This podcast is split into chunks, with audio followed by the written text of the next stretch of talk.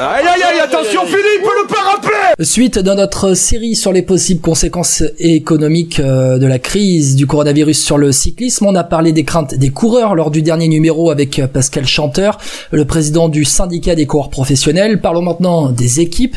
Euh, quels sont les dangers de cette crise sur les structures et pas seulement sur le cyclisme masculin? Les femmes sont peut-être même plus en danger que les hommes, François Pierre. Oui, et pour en parler avec nous, on accueille Stéphane Delcourt, le patron de la seule équipe française présente dans le World Tour féminin, la FDJ Nouvelle-Aquitaine Futuroscope. Bonjour Stéphane. Bonjour à vous. Bon, je vais y aller un peu direct, comme ça, cash. Est-ce que concrètement, euh, l'équipe FDJ Nouvelle-Aquitaine Futuroscope est en danger euh, de vie ou de mort, entre guillemets, avec euh, la crise du coronavirus? Alors comme toute entreprise, hein, parce qu'il faut savoir qu'une équipe c'est avant tout une PME. Elle est en danger. Euh, c'est encore trop tôt pour dire qu'elle est en danger de, de, vie ou de mort, mais euh, il y aura des conséquences qui soient à court terme, à moyen terme ou même euh, à long terme sur notre structure et sur notre sport en général. Ça dépend de la reprise ou non de, de la saison en fait? Alors il y a une partie, oui. Alors depuis quelques semaines, on établit des scénarios de reprise, de reprise d'abord au 1er juin, 1er juillet, 1er août, et puis depuis cet après-midi, on cale plus sur une reprise Scénario de reprise au 1er septembre, euh, c'est sûr que les conséquences ne sont pas les mêmes au niveau économique. Euh, si à saison blanche, quelle euh, image, quelle visibilité on aura donné à, nos sponsors pendant cette saison? On a quelques idées, mais ils seront vraiment minimes. Et alors que si on arrive à reprendre, et surtout si on arrive à nous sauver nos, courses, on va dire nos monuments, où là on a un maximum de visibilité, on va, on va être capable de, de sauver la mise en termes de visibilité, sauver certains contrats, même si pour l'instant, et je, du touche du bois, nos sponsors nous soutiennent à, 200%. Est-ce que c'est un avantage euh, pour votre équipe d'avoir un soutien comme euh, FDJ, j'entends, parce que on, retient l'entreprise, on retient l'équipe masculine aussi. Est-ce que c'est un vrai soutien de poids entre guillemets qui va pas s'effondrer tout de suite, quoi, cette entreprise? Oui, c'est clair. Aujourd'hui, euh, FDJ nous c'est 55% de notre budget. FDJ a une vraie perte hein, économique l'entreprise en elle-même. Hein. Vous savez, il n'y a pas, y a pas d'amigo par exemple pour ceux qui vont qui vont dans les bars. Il n'y a pas de paris sportif car il n'y a pas de compétition sportive. ils maintiennent leur sponsor à 100% depuis le début. Et euh, on a un modèle économique avec 100 sponsors, nous. Donc, euh, c'est vrai que c'est assez spécial, mais que ce soit le Futuroscope qui est complètement fermé et qui n'est pas prêt d'ouvrir, malheureusement nous soutient à 100% et, tout, et les collectivités aussi. Et après, notre club de partenaires qui représente 70 PME locales euh, nous soutient aussi. Alors, il y aura sûrement des aménagements en fin d'année sur certains. Euh, on repousse certains contrats, mais pour l'instant, euh, personne ne souhaite arrêter le, le partenariat. Mais, mais c'est vrai que d'avoir des... Déjà, quand vous avez un partenaire titre qui s'appelle FDJ, un autre partenaire titre qui s'appelle Futuroscope, qui vous maintiennent, et quelques collectivités euh, local qui vous soutiennent à 100%, euh, vous vous sentez euh, vraiment plus serein par rapport aux échanges que j'ai avec les managers des autres équipes World Team du milieu féminin ou masculin. Quels sont les retours des sponsors? Du coup, après les annonces du gouvernement français, il y a de l'optimisme un peu, ça fait du bien. Il y a un peu d'optimisme, il y a beaucoup de réalisme. J'en parlais avec FDJ cet après-midi. C'est clair qu'ils vont devoir faire des choix dans leur budget com et que le budget marketing et sponsoring va être un des budgets les, les plus visés quand on doit faire de l'économie. Euh, dedans, ils vont devoir de faire les choix. Ils vont pas tout arrêter, mais ils vont faire des choix. Et on va dire, ça sera celui qui aura le mieux travaillé, qui sera le plus sérieux, qui a écrit la plus belle histoire avec la marque, euh, peut-être qui a été le plus proche de la marque pendant cette période difficile, qui va se sauver. Et c'est là où on se dit qu'il y a des sports qui vont, qui vont beaucoup souffrir. Alors euh, le cyclisme va souffrir et euh, le cyclisme féminin euh, va souffrir, mais moi j'essaie déjà de sauver ma structure et mon entreprise et donner les moyens de, au moins de sauver et de rebondir au plus vite. Mais je suis beaucoup plus inquiet pour le cyclisme en général que pour ma, structure. Du coup, Stéphane, tu attends la, la, publication du calendrier UCI avec impatience. Ça, c'est d'ici le 15 mai que l'UCI doit doit statuer, doit publier la tenue, le nouveau calendrier de course pour la fin de saison. Avec impatience, non. Pourquoi? Parce que le, le 5... Alors, il devait, on devait le sortir parce que j'étais dans le groupe de travail euh, hier. Hier matin, quand on a eu réunion avec l'UCI, c'est clair, on peut pas le sortir parce qu'il y a eu l'annonce gouvernementale de la France, il y a eu aussi euh, les messages forts, le 29. messages forts du, euh, du Pays Basque qui n'étaient pas prévus parce que le gouvernement espagnol ne s'était pas manifesté de la, de la même façon et c'est le Pays Basque qui a pris des interdictions plus fortes. Et au final, au fur et à mesure, les pays bougent, bougent pas dans le même sens, que faut être clair, il n'y a pas ce ne sont pas des décisions européennes qui sont prises, donc l'UCI euh, est quand même vraiment tributaire de l'Europe, en particulier pour, le, pour les organisations de course, et doit euh, bah, être à l'écoute de chaque pays. Et euh, là, le calendrier qui avait été fait la semaine dernière, vendredi dernier en réunion, qui avait été partagé avec les équipes, avec euh, l'association des coureurs, avec l'association des organisateurs, on avait quasi calé le masculin et féminin en même temps parce qu'on on est obligé de s'accorder. On a beaucoup de courses en commun et quand donc il y a des organisateurs qui font les deux. Donc ils peuvent pas mettre double course qu'ils n'ont pas pas l'effectif pour. On avait calé des choses. Mais depuis ça a changé. La peur du mois d'août, elle est forte aujourd'hui. Euh, elle est forte aussi dans d'autres pays, comme aujourd'hui avec la Norvège qui a annoncé que ça allait être compliqué aussi, qui a donné des restrictions. Donc on sait que l'Arctic Race s'est annulé et quelques jours après, il y a le Tour de Norvège féminin, épreuve du World Tour. Stéphane, qu'est-ce qui a changé concrètement? C'est compliqué de sortir un calendrier quand on se dit que, par exemple, la classique en Saint-Sébastien euh, aurait aimé une date au mois d'août et qu'elle n'a plus le droit de le faire. Au final, on va sortir un calendrier qui, quand il sorti un calendrier mercredi, alors que le mercredi matin, le Pays Basque disait non, c'est pas possible. La Norvège a dit pas d'événement avec plus de 500 spectateurs. Ah ouais, mais on l'a mis au mois d'août, ils ont postulé au mois d'août. Et que les organisateurs, ils ont besoin de cette date ils ont besoin d'une date, ils ont besoin de souvent de, de, remettre leur course en jeu et ils négocient euh, un report, mais il n'y aura pas de deuxième report possible. C'est-à-dire que si on les met au mois d'août et que le mois d'août est annulé, ils ne pourront pas revenir en octobre ou en novembre. Il faut respecter les autres parce qu'on aura déjà promis des dates.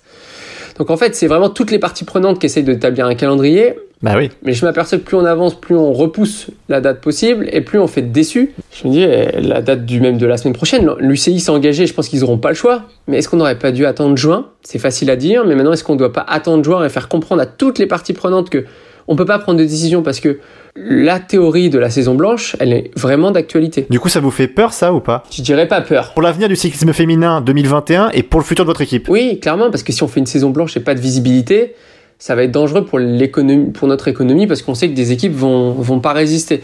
Je pense que nous, on résistera, avec une légère baisse de budget, c'est logique. Hein. Déjà, on n'a aucun droit de course. Si on fait pas de course, on touchera pas les, les frais de tous les organisateurs. Donc, il y a, y a, vraiment un manque à gagner. Après, derrière, il y aura pas de voyage non plus. Donc, on, on pourra équilibrer.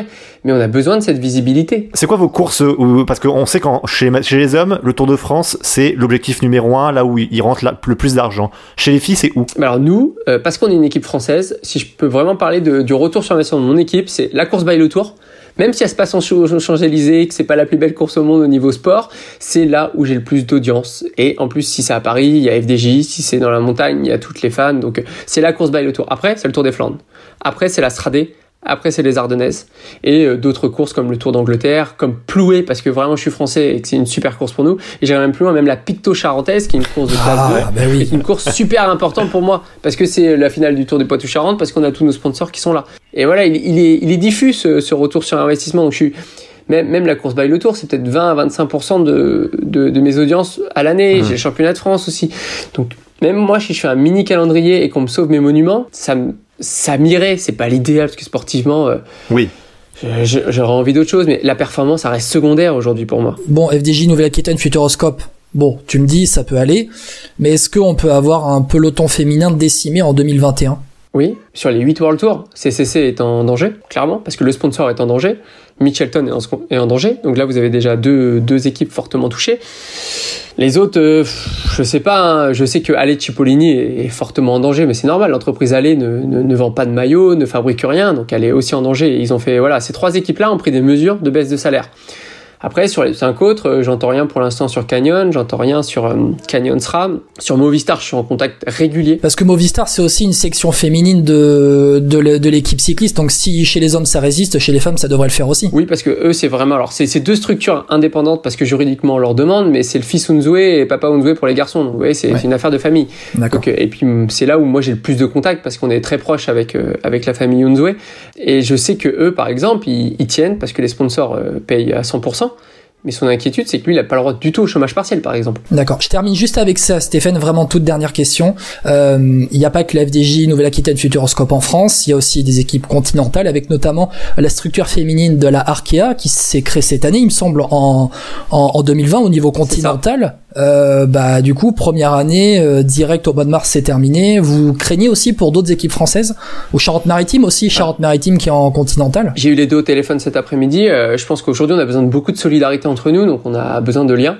Donc on a fait une petite réunion cet après-midi. On en refera une la semaine prochaine. On essaye de, on est adversaires, mais aujourd'hui on est, doit être tous équipiers contre pour vaincre et pour repartir de plus belle pour sauver notre sport. Euh, Arkea n'est pas touché du tout. Le sponsor, euh, clairement, eux, ils ont pas Samsic, hein, ils sont que Arkea chez les filles. Et euh, le, voilà ce que le, le Gabriel Rimasson, la manager de l'équipe, m'a dit pour l'instant le sponsor a dit on vous maintient à 100% et on est toujours dans, dans la volonté de développer cette équipe. Donc c'est très beau parce que si nous on sauve et que les autres se sauvent pas, ça sert à rien.